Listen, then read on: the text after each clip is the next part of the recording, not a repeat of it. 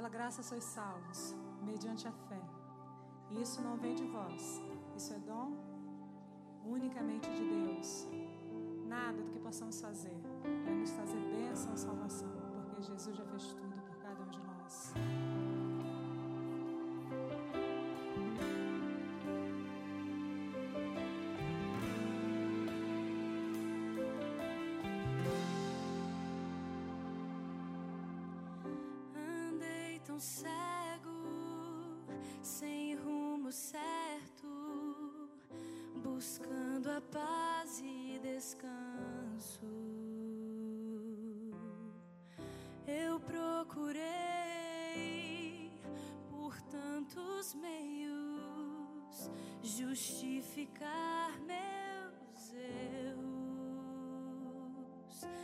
coisa.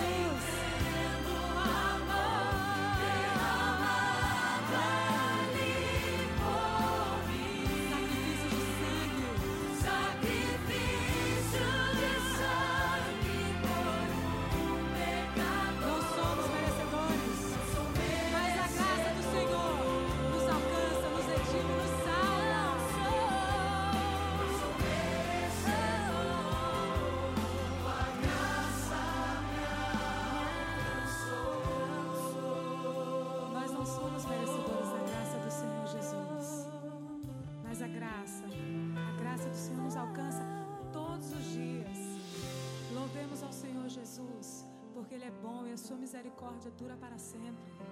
Vamos louvar mais uma vez? Vamos cantar juntos? Vamos olhar a cruz de Cristo e vamos receber esse perdão, essa salvação que só Ele pode nos dar? Vamos juntos? E ao olhar para a cruz eu entendo. Louve, exalte o Senhor.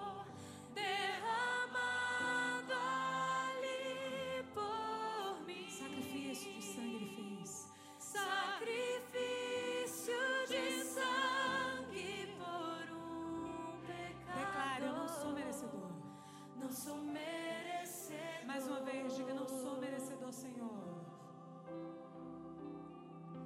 Não sou merecedor. Tua graça me alcançou.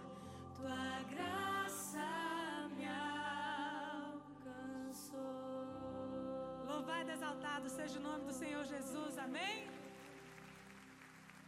Uma boa noite a todos que está nos acompanhando através das redes sociais. É um prazer muito grande estar aqui hoje, nessa noite, podendo compartilhar da palavra de Deus com cada um de vocês. Eu tenho certeza que tem muitos amigos, muitos irmãos que estão assistindo a gente nesse momento e é uma alegria muito grande poder estar junto de vocês.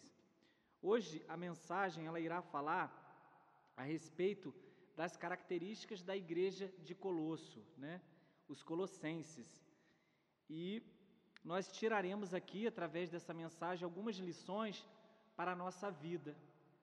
Porque a Bíblia ela tem esse, essa função, né?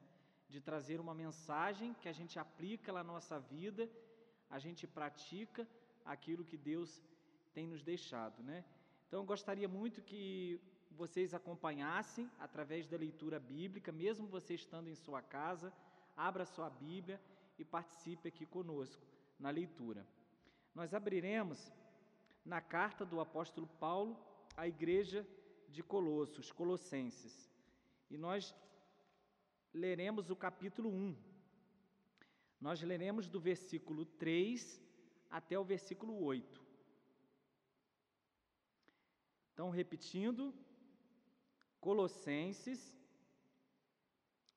capítulo 1, do versículo 3 até o versículo 8. O versículo 1 e o versículo 2 aqui é uma saudação do apóstolo Paulo à igreja de Colosso, né? Mas nós iremos ler a partir do versículo 3. Então vamos lá.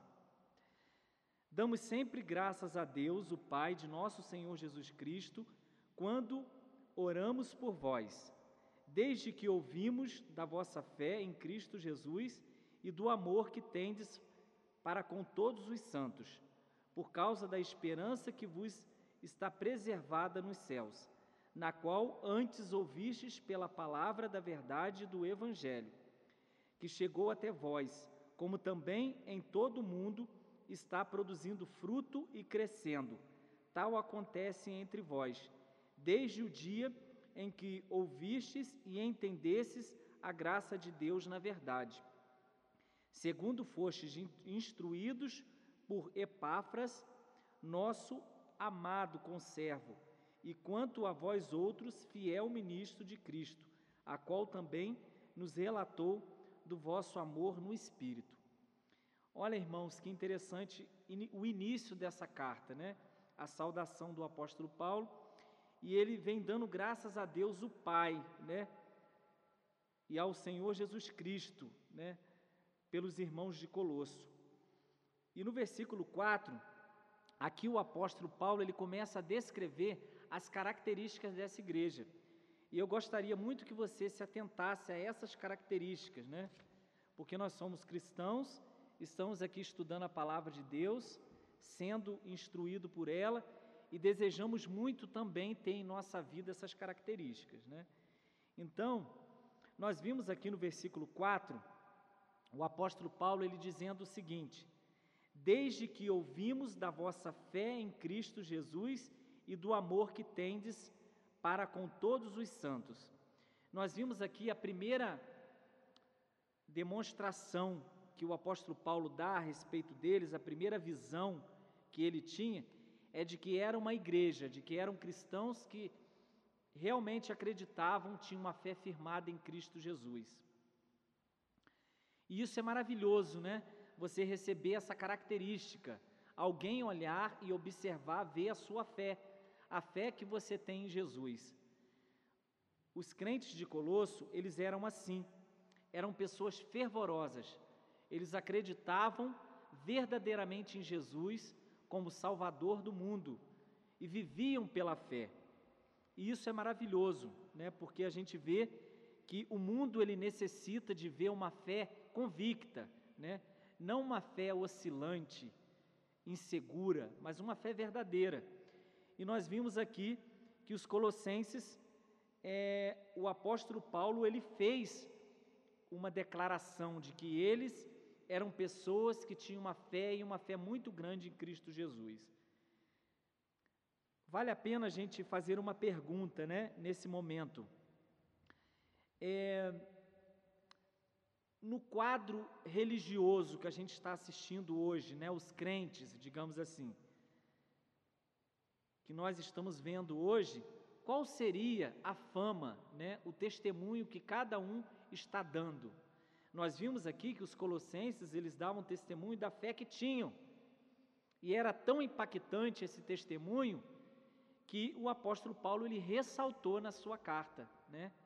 Elogiando eles pela fé que eles tinham, né? Será que hoje poderíamos olhar para o mundo religioso, para os cristãos e também expressar essa mesma expressão que o apóstolo Paulo escreveu aqui, dizer que os cristãos ele têm uma fé realmente firmada em Cristo Jesus? Nós vimos agora algumas características, né? Algumas igrejas elas são conhecidas, né, por suas características. Nós iremos sair aqui um pouquinho do livro de, da carta aos Colossenses e vamos para o livro de Apocalipse. Eu convido a todos para abrir, mas com o dedinho marcando aqui o texto que nós estávamos lendo. E nós leremos lá em Apocalipse, no capítulo 3. Apocalipse, capítulo 3, e nós leremos do versículo 15 até o versículo 17. Aqui também é uma mensagem de Deus para a igreja, né? a igreja de Laodiceia. E aqui também fala um pouco da característica dessa igreja. E nós leremos do versículo 15 até o versículo 17, que diz assim: Conheço as tuas obras, que nem és frio e nem quente. Quem dera fosses frio ou quente. Assim, porque és morno e nem és quente nem frio, estou a ponto de vomitar-te da minha boca. Pois dizeis: Estou rico e abastado, e não preciso de coisa alguma. Nem sabes que tu és infeliz, sim, miserável, pobre, cego e nu. Aconselho-te que de mim compres ouro refinado, pelo fogo para te enriqueceres, e vestiduras brancas para te vestires, a fim de que não seja manifesta a vergonha da tua nudez, e colírio para ungir os olhos, a fim de que veja. Nós lemos agora até o versículo 18, né? Então nós vimos aqui a característica dessa igreja de Laodiceia, né? Diferentemente da igreja lá de Colosso, né, que recebeu logo de início um elogio, aqui apresenta uma característica dessa igreja de Laodiceia como uma igreja morna, né? Uma igreja que ela não é quente e nem fria, mas morna. E o interessante é que o Senhor ainda diz que por causa de sua mornidão, o Senhor estava a ponto de vomitar-te da boca, né? É, e realmente é isso que acontece, né? Quando nós tomamos uma água morna, ela não desce muito bem, né? ou quente ou frio, mas morno é um pouco estranho. Até Deus usou essa expressão, né? Que está a ponto de vomitar-te, né? Ou seja, para Deus nós precisamos de estar ou não estar, né? Claro que de preferência é estar na presença dele, né? Firme, tendo uma fé verdadeira, uma fé não oscilante. Esse é o desejo de Deus para nós, né? Mas infelizmente essa igreja ela apresentou uma característica de que, por causa da soberba que tinha, do orgulho de achar que conhecia muito, que tinha muito, né, ela acabou é, se tornando morna, né, sem aquele entusiasmo religioso. Então, nós vimos aqui essa característica dessas igrejas. Algumas igrejas, às vezes, são conhecidas por ah, cristãos barulhentos, né? É, fanáticos, né? enfim, a gente vê os, os comentários que se fazem a respeito dos crentes aqui no nosso mundo, né? Mas nós sabemos que o testemunho ele vale muito mais. É importante a gente dar testemunho da nossa fé. A igreja de Colosso, ela foi conhecida pela fé que tinha em Cristo Jesus, porque era uma igreja que vivia verdadeiramente a promessa de Jesus acreditava no retorno de Jesus, acreditava em Jesus como seu Salvador. E o conselho nessa noite para você, meu irmão, que está nos assistindo, que nós possamos também ter essa fé bem firmada em Cristo Jesus e apresentar isso para o mundo. Não uma fé é, hipócrita, né? uma fé de mentira, ou uma fé que, que a gente copia o que os outros fazem, fazem, né? mas uma fé verdadeira, uma compreensão verdadeira a respeito de Jesus. Por que eles tinham tal reputação? Eles tinham essa reputação porque eles apresentavam para as pessoas verdadeiramente a quem eles acreditavam. Né? E também, nós vamos ler aqui em Colossenses também, só que agora no capítulo 2, eu convido a vocês a abrirem o capítulo 2 e nós leremos o versículo 5, que diz o seguinte: Pois, embora ausente quanto ao corpo, contudo, em espírito estou convosco, alegrando-me e verificando a vossa boa ordem e firmeza da vossa fé em Cristo. Nós vimos aqui o apóstolo Paulo, o trato que ele tinha com essa igreja, né? Muito carinhoso, reconhecendo a firmeza na fé deles, né? Eu acho interessante que a Bíblia ela até fala, né, que a nossa a nossa fé, a nossa casa, a nossa construção, ela deve estar, ser construída sobre a rocha. E essa rocha representa Cristo Jesus, né? Porque se a nossa fé for construída sobre a rocha, com certeza ela não irá cair no momento da tempestade, no momento do vento forte. Né? Então, eles não eram fiéis um dia, mas eles eram fiéis todos os dias. Né? Hoje a gente vê cristãos um dia muito fervoroso, fazendo as coisas, trabalhando para Deus, dando um bom testemunho de cristão, mas depois, mais à frente, vem o desânimo e a pessoa deixa de trabalhar, deixa de representar Cristo como deveria, né? Mas é diferentemente dessa igreja, era uma igreja que ela não oscilava em relação à fé, vivia de acordo com o que aprenderam, né? E eu falo que o Espírito Santo estava sobre cada um deles, né? Eles não eram né? Aliás, eles iam contra o vento e contra a maré. Né? Se, se nós estudarmos um pouco mais a respeito sobre essa igreja, aconteceram muitas coisas nela, né? para prejudicar, para abalar a fé dos irmãos, mas eles permaneceram fiéis. Então, o conselho de Deus com essa mensagem aqui é que vocês permaneçam com a fé que vocês têm em Cristo Jesus e sem deixar né, se oscilar. Aqui, irmãos, nós vimos também, vamos voltar lá para o capítulo 1 e vamos ler novamente o versículo 4. Aqui fala, primeiramente, desde que ouvimos da vossa fé em Cristo e do amor que tendes uns para com os outros, né, por todos os santos. Então nós vimos aqui, irmãos, que uma outra característica da igreja de Colosso essa igreja ela tinha amor pelos seus irmãos, né, pelos santos, por aqueles que estavam compartilhando da mesma fé. E essa característica ela deve ser vista em nós como cristãos. Devemos amar os nossos irmãos, independentemente do que eles fazem conosco. O amor que é referido aqui é aquele amor sem interesse, né? é um amor que nós devemos expressar sem esperar alguma coisa em troca, né? Hoje a gente vê o mundo fazendo isso. As pessoas às vezes elas expressam simpatia, carinho por uma pessoa que faz tudo para elas, mas de, desde o momento que não fazem, não expressam dessa forma, né? Então, aqui essa igreja era reconhecida pelo amor que tinham, né? Porque eles viviam em amor. Eles tinham tudo em comum eles se amavam verdadeiramente. E juntamente com esse amor verdadeiro que Deus ele deseja que nós tenhamos, existe aqui a relevância, né? A paciência, a misericórdia, o perdão, ele vem acompanhado disso tudo que precisamos ter, né? Até com aquele que nos ferem. Às vezes somos feridos, né? Somos humilhados, mas nós devemos não retribuir com a mesma moeda. Não se paga o mal com o mal mas se paga com o bem. Com certeza você terá o retorno disso também, né? Então nós vimos aqui que eles amavam não é porque o amor vinha deles, mas o amor vinha da fé que eles tinham em Cristo Jesus.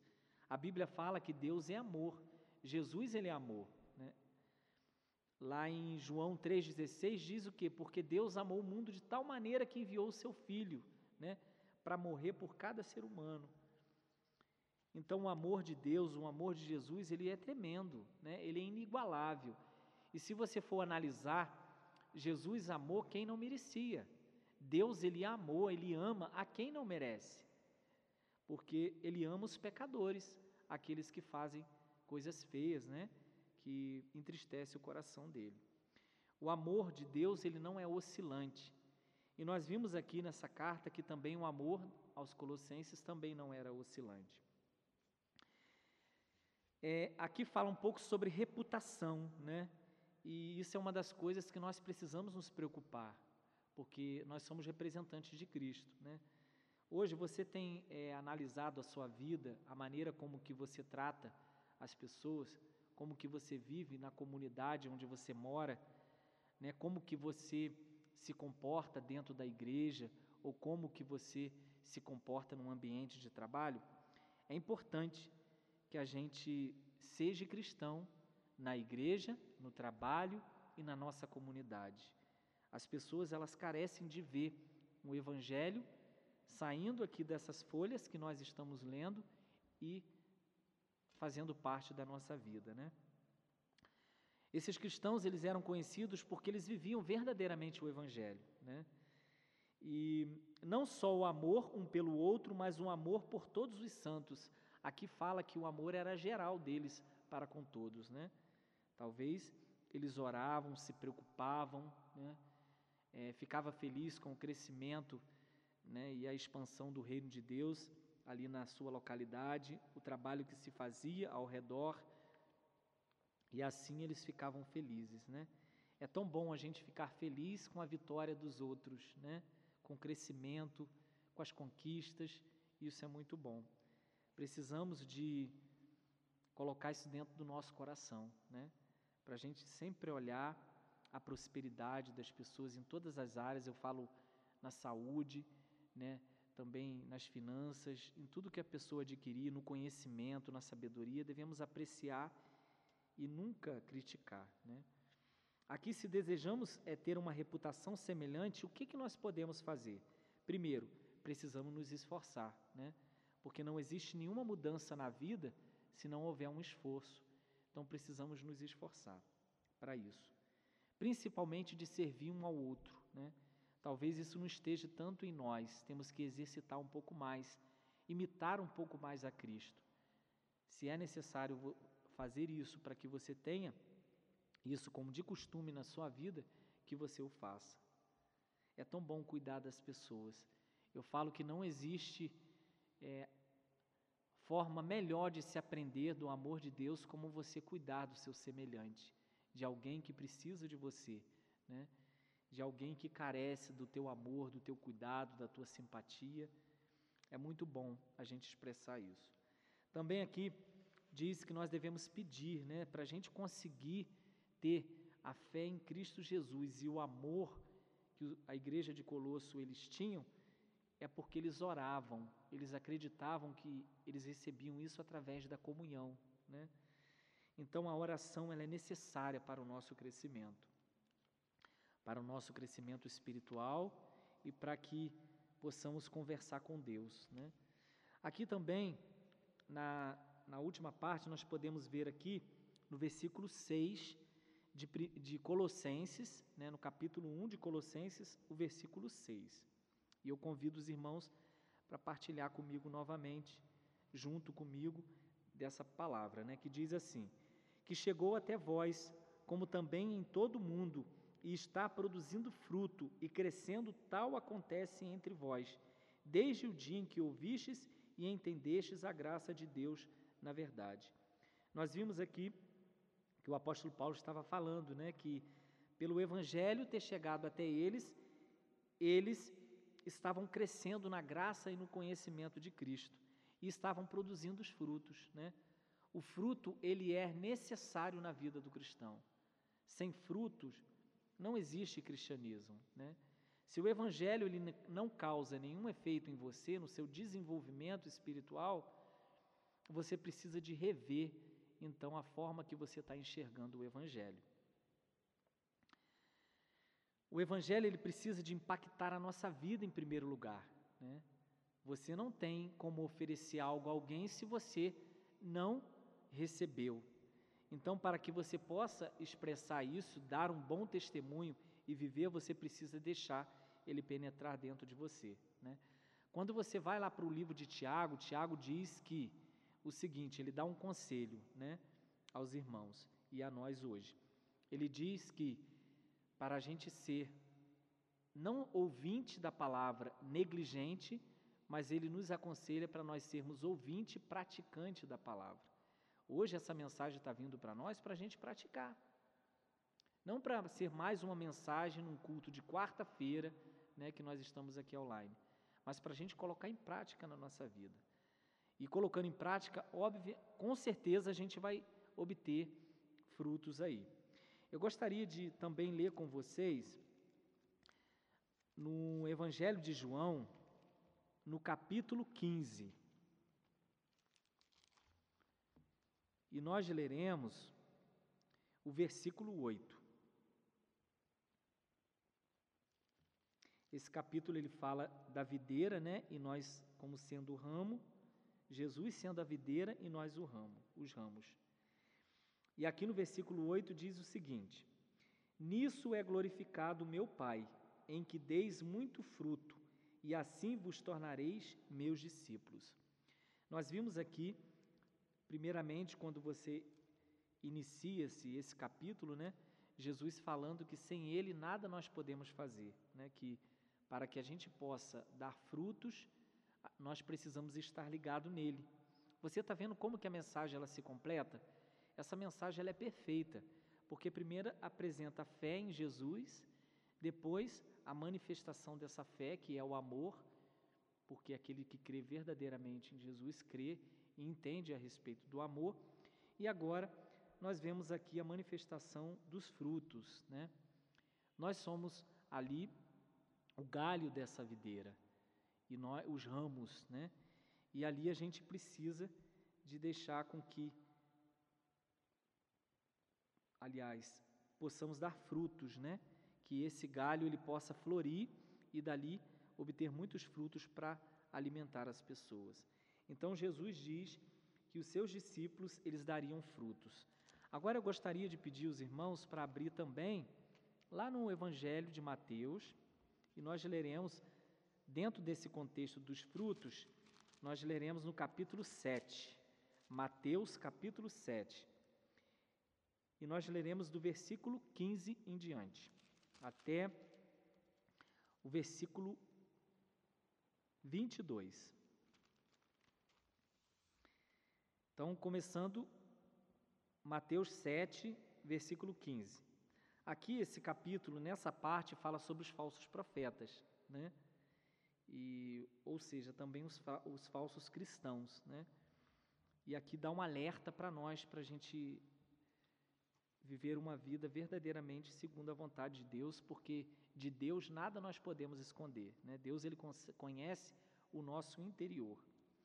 E olha só o que, como começa: acautelai-vos dos falsos profetas que se vos apresentam disfarçados em ovelhas, mas por dentro são lobos roubadores. Pelos seus frutos o conhecereis. Colhem-se porventura uvas dos espinheiros ou figo dos abrolhos?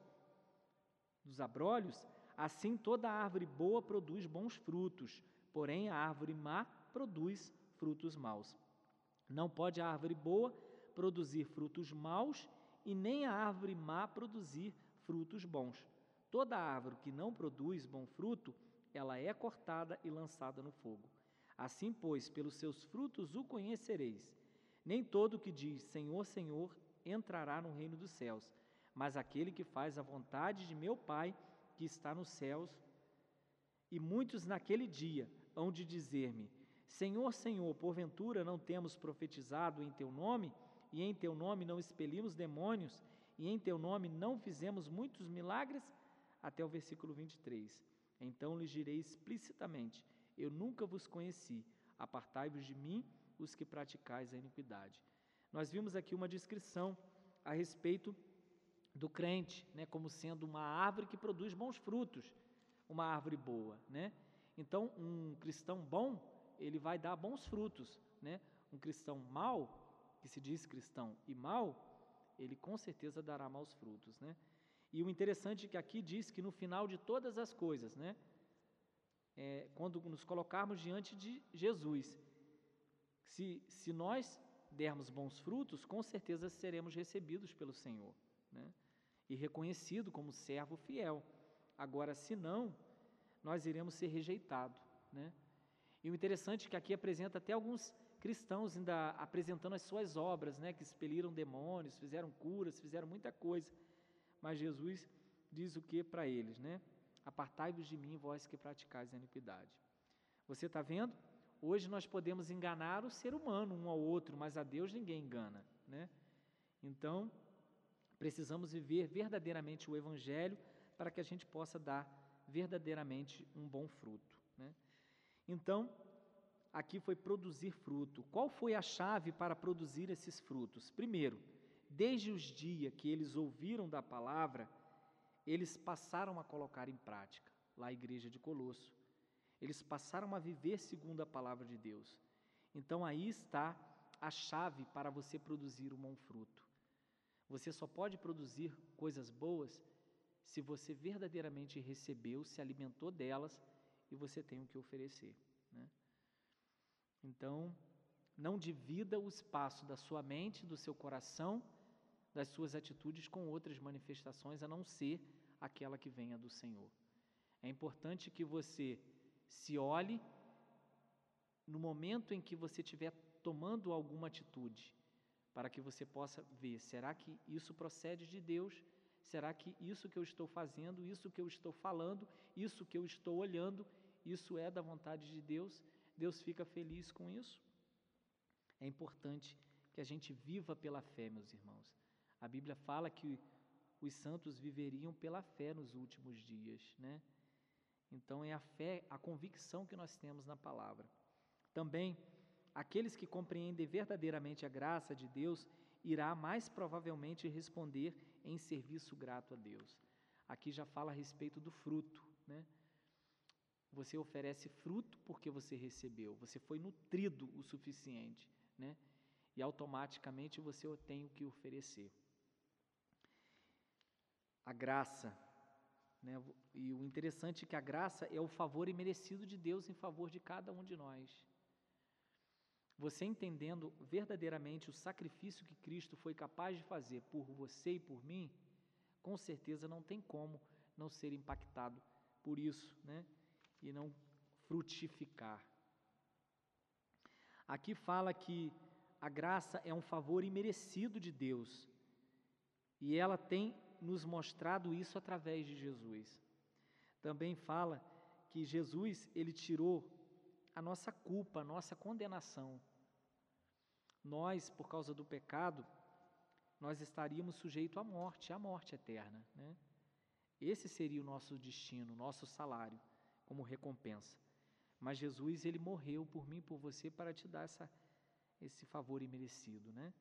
Então, ao receber isso, a entender que Jesus ele fez isso por alguém que não merecia, que possamos expressar também essa mesma manifestação. Lá em Isaías 59, do 1 ao 2, diz que nós estávamos alienados de Deus, separados de Deus, né? das coisas de Deus.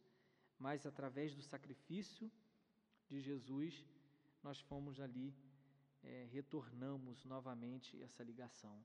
É através de Jesus que somos ligados a Deus. Jesus ele fez propiciação. Primeiro João fala sobre isso. Também fala em Romanos sobre justificação que nós fomos justificados pela morte de Jesus, né? E também sobre santificação.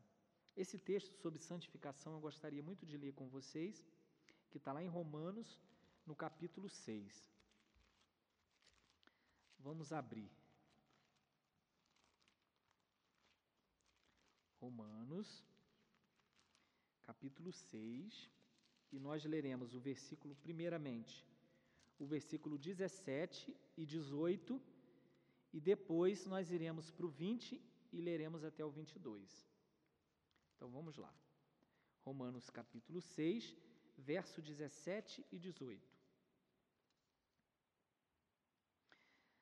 Mas graças a Deus, porque outrora escravos do pecado, contudo vieste a obedecer de coração a forma de doutrina a que fostes entregues.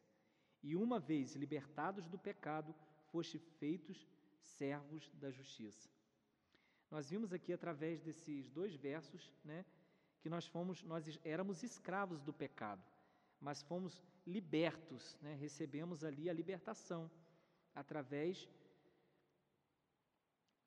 da, do ensinamento, né, da graça de Cristo, através da doutrina que foi entregue, né, e fomos libertados. E o interessante é que fomos feitos servos da justiça, agora não praticando mais aquilo que não deveria, mas fazendo o que é correto. Esse deve ser o nosso dever. Né? Agora nós leremos o versículo 20 até o versículo 22. Porque quando eres escravos do pecado, estáveis isentos em relação à justiça. Naquele tempo, que resultado, que resultado colhestes? Somente as coisas de que agora vos envergonhais, porque o fim delas é a morte. Agora, porém, libertados do pecado, transformados em servos de Deus, tendes o vosso fruto para a santificação e, por fim, a vida eterna. Está vendo, irmãos? Que texto poderoso, né? Libertos do pecado, fomos transformados em servos de Deus e daremos muito frutos, né, para a nossa santificação. Aqui, quando fala a respeito de santificação, fala de uma vida mudada, uma vida transformada por Cristo, né? Não é uma, não é algo. Eu, eu, eu gosto sempre de comentar isso, né? Que a palavra de Deus, esse processo de, de santificação, ele não nos torna melhores do que as pessoas, né? mas ele nos torna melhores para as pessoas. Né? Automaticamente, quando você se torna um verdadeiro cristão, você passa a ser uma pessoa muito mais fácil de se lidar, uma pessoa muito mais amorosa, mais carinhosa, que se corrige, que ajuda as pessoas, uma pessoa mais solícita, né? uma pessoa que é, exerce a solidariedade, ajuda as pessoas, né? enfim que pensa mais no ser humano, nas, nas outras, né? e não somente em si. Né? O egoísmo ele tem que ser banido da vida do crente. Né? É, a gente vê muitos crentes aí com ego muito elevado, e isso não é bom. Precisamos mudar, precisamos nos humilhar, nos colocar como servos diante de Deus e também diante dos nossos irmãos. Aqui fala que Epáfras, né, que foi um dos líderes da igreja de Colosso, ele fez uma grande obra no meio deles, porque ensinou verdadeiramente eles quem é Jesus. Né? Ensinou a eles amarem uns aos outros e ensinou que eles deveriam dar muitos frutos para Deus. Aqui mostra um verdadeiro líder, né? que se preocupa primeiramente né, como uma escada, apresentando ali os degraus que devem ser seguidos. Né? Primeiro Cristo, depois o amor e depois os frutos, porque nós temos que alimentar as pessoas. Né? Através de Epáfras, Paulo tinha ouvido falar do seu maravilhoso amor, que foi o fruto de sua resposta a essa graça. Então, nós vimos aqui qualidades admiráveis dessa igreja. Será que nós temos essa fé que a igreja de Colosso tem, essa fé em Jesus? Será que temos? com certeza, né, nós sabemos que a fé ela vem pelo conhecer a palavra de Deus. Quanto mais conhecer a palavra de Deus, mais fé você se adquire, adquire né? A fé não é algo que colocam em você vindo da parte do, de alguém que não seja Deus, né? A fé ela vem pelo conhecer a Deus. E aqui também fala que nós amamos os nossos irmãos porque Jesus ele nos ensinou esse amor. Esse é o verdadeiro amor. Gostar é uma coisa, ter consideração também é outra coisa. Agora, amar significa você dar até a própria vida em favor dos seus irmãos. Talvez dar um tempo, talvez dar um pouco mais de atenção. Agora eu gostaria muito que vocês, nesse momento que nós acabamos de ouvir essa mensagem, né, que nos trouxe assim uma grande instrução a respeito de como se deve, devemos viver como cristãos aqui nessa nessa terra, né? Eu gostaria muito que você orasse comigo, orasse e pedisse a Deus nesse momento que estivermos orando, para que Deus ele possa moldar o seu coração. Eu vou estar orando por mim juntamente com vocês, para que a gente possa verdadeiramente refletir o caráter de Cristo e aquilo que ele espera de nós. Então vamos orar nesse momento? Então eu convido a todos que a gente possa fechar os nossos olhos e conversar com Deus.